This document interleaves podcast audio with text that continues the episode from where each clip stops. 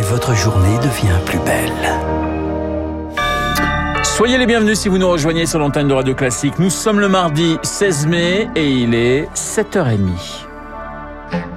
La matinale de Radio Classique avec Renaud Blanc. Et le journal essentiel présenté par euh, Charles Bonner. Bonjour Charles. Bonjour Renaud, bonjour à tous. À la une ce matin, la faille juridique que le gouvernement veut combler. C'est un produit qui profite euh, d'une faille, pas interdit, il est donc légal. L'hexahydrocannabinol. En trois lettres, le HHC, cousin du THC, la principale substance active du cannabis.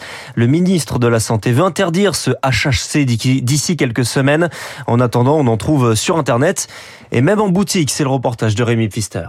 La devanture de cette boutique de CBD n'indique rien, et pourtant à l'intérieur on peut y trouver des joints imbibés de HHC à 10 euros l'unité et sans publicité, le gérant Thibault voit sa demande exploser. Au tout début, on était entre 3 et 5% sur le mois de février. Là, on est à peu près à 20 de, de chiffre d'affaires, alors que je n'ai qu'un seul produit qui correspond à du HHC. La plupart des clients ont moins de 30 ans et recherchent les mêmes effets psychotropes que le cannabis.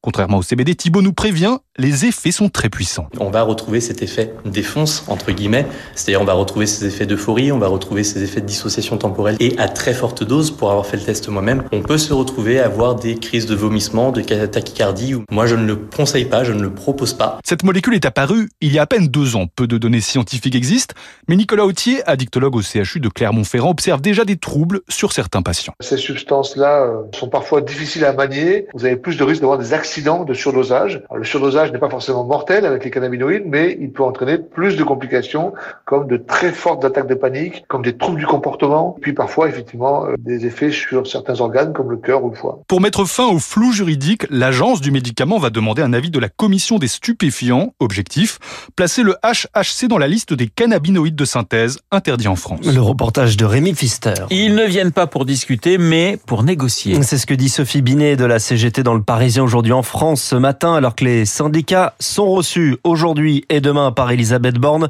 Pour la forme, ils vont demander le retrait de la réforme des retraites. Zoé Pallier, ils veulent aussi ouvrir d'autres chantiers. Il faut choisir quelques dossiers à mettre en avant. C'est une question de priorité, explique Sébastien Ménesplier. Son syndicat, la CGT, demandera entre autres l'indexation des salaires sur les prix. Nous, on va insister sur la rémunération des fonctionnaires et réclamer un coup de pouce au SMIC, complète Frédéric Souillot pour Force ouvrière. C'est aussi une question d'identité syndicale. La CFDT répétera qu'il faut changer de méthode, donner plus de place au compromis social. La CFE-CGC, elle, veut revenir sur la réforme de l'assurance chômage qui a réduit la durée d'indemnisation. C'est la double peine pour les cadres que nous représentons, car avec leur salaire élevé, ils mettent plus de temps à retrouver du travail, justifie son secrétaire général. Elisabeth Borne et les syndicats, eh bien, nous en reparlerons juste après ce journal avec euh, Rémi Bourguignon, universitaire et spécialiste du monde syndical en France. Et pendant que la première ministre négocie, Emmanuel Macron continue son marathon médiatique hier soir aux 20h de TF1. Une promesse de baisse d'impôts pour euh, les ménages, pour les classes moyennes, 2 milliards sur le quinquennat et la promotion de sa réforme des retraites qui permet de maintenir l'attractivité du pays pour les investisseurs étrangers, tout comme cette loi industrie verte présentée en Conseil des ministres ce matin. Emmanuel Macron qui annonce également une nouvelle aide pour l'Ukraine. Et contrairement à ce que demandait Volodymyr Zelensky à Paris dimanche, il n'y aura pas de livraison d'avions de combat. À la place, la France va former les pilotes ukrainiens dès maintenant, mais sans préciser ni le lieu ni le nombre. Sur ce point, les deux présidents sont d'accord. Il faut de nouvelles sanctions contre la Russie. La Commission européenne a proposé un nouveau train. Ce serait la onzième vague. Cette question donc, Eric Kioch, que reste-t-il à sanctionner?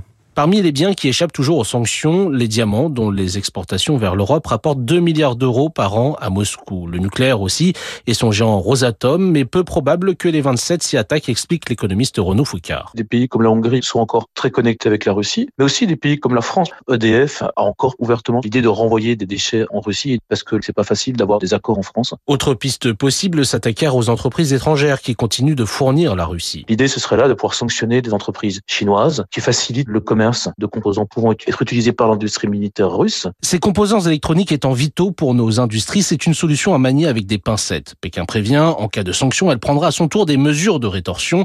Reste une solution moins spectaculaire mais plus pragmatique, intensifier ce qui existe déjà, explique Renaud Foucard. Elles ne sont pas parfaites les sanctions. C'est important de continuer à se mettre à jour simplement parce que contourner les sanctions, ça sera un sport permanent. On peut arriver au minimum à maintenir un certain niveau de pression qui aujourd'hui a permis d'avoir un impact réel sur le terrain. Le contrôle des tankers dont certains permettent encore au pétrole russe de s'écouler sur le marché mondial pourrait ainsi être renforcé. Les interdictions d'exportation pourraient aussi frapper les produits manufacturés comme les réfrigérateurs ou les imprimantes et non les composants directement. Eric Kioch, c'était une forme de sanction. La Russie en avait été exclue après la guerre. Le Conseil de l'Europe, les 46 membres se retrouvent en Islande pour un sommet en présence d'Emmanuel Macron qui doit y, y prononcer ce soir un discours. Les États-Unis pourraient se retrouver en défaut de paiement dès le 1er juin. C'est la conséquence d'un blocage entre le président Joe Biden et l'opposition des républicains au Congrès. Les représentants des partis sont reçus à la Maison Blanche dans la journée pour s'entendre sur le plafond de la dette et les dépenses publiques. Charles, le géant américain Apple est visé par une enquête pour obsolescence programmée. Enquête ouverte en décembre 2022 par le parquet de Paris, les suites d'une plainte d'une association qui dénonce une pratique de sérialisation. C'est une pratique qui consiste à restreindre la réparation pour les réparateurs non agréés. Ils sont de plus en plus rares les oiseaux. 20 millions disparaissent tous les ans, quasiment un quart en 40 ans. Une étude de chercheurs du CNRS et de l'Université de Montpellier pointe la responsabilité de l'agriculture intensive avec l'usage de pesticides et d'engrais. On change totalement de sujet avec une mère et une fille en vedette au Festival de Cannes. Catherine Deneuve sur l'affiche et Chiara Mastroianni en maîtresse de cérémonie de cette 76e édition qui débute ce soir. 21 films dans la sélection, 7 réalisatrices. Un festival qui espère maintenir la bonne dynamique que connaît le secteur après le Covid. Éric Marty est le directeur général de Comscore France, société de mesure du box-office. On a retrouvé les niveaux d'avant Covid depuis le début mars. Mais elles se comportent pas toutes de la même manière. D'une part, d'abord d'un point de vue régional. Euh, la région qui souffre le plus, c'est Paris intramuros, qui est très en retard par rapport aux autres régions. Si on compare par exemple à Bordeaux ou à l'Ouest, qui reprennent beaucoup plus nettement. Puis on est en train d'étudier ça de manière un peu plus précise actuellement. Et depuis 2021, en fait, les cinémas qui souffrent le plus, ce sont les très gros cinémas, les plus de 10 écrans. Il y a une prime visiblement à des cinémas de taille moyenne ou de taille plus petite, euh, en général des cinémas de proximité. Ceux-là ont repris plus vite. Eric Marty jouant par euh, Eric Mauban. Une sanction financière, mais pas sportive. L'attaquant de Nantes, Mostafa Mohamed, sera bien dans le groupe ce week-end contre Montpellier. Le, jour sera, le joueur sera mis à l'amende en revanche après son refus de porter un maillot arc-en-ciel pour l'opération homo ou hétéro. On porte tous le même maillot. Il avait justifié en, en raison de ses croyances et de ses convictions. Le football, c'est aussi surtout sur le terrain ce soir demi-finale Retour de Ligue des Champions entre les deux voisins, l'Inter Milan et l'AC Milan. L'Inter l'a emporté 2-0 à l'aller. Merci Charles. Le journal de 7h30 présenté par Charles Bonner. Il est 7h38 sur l'antenne de Radio Classique.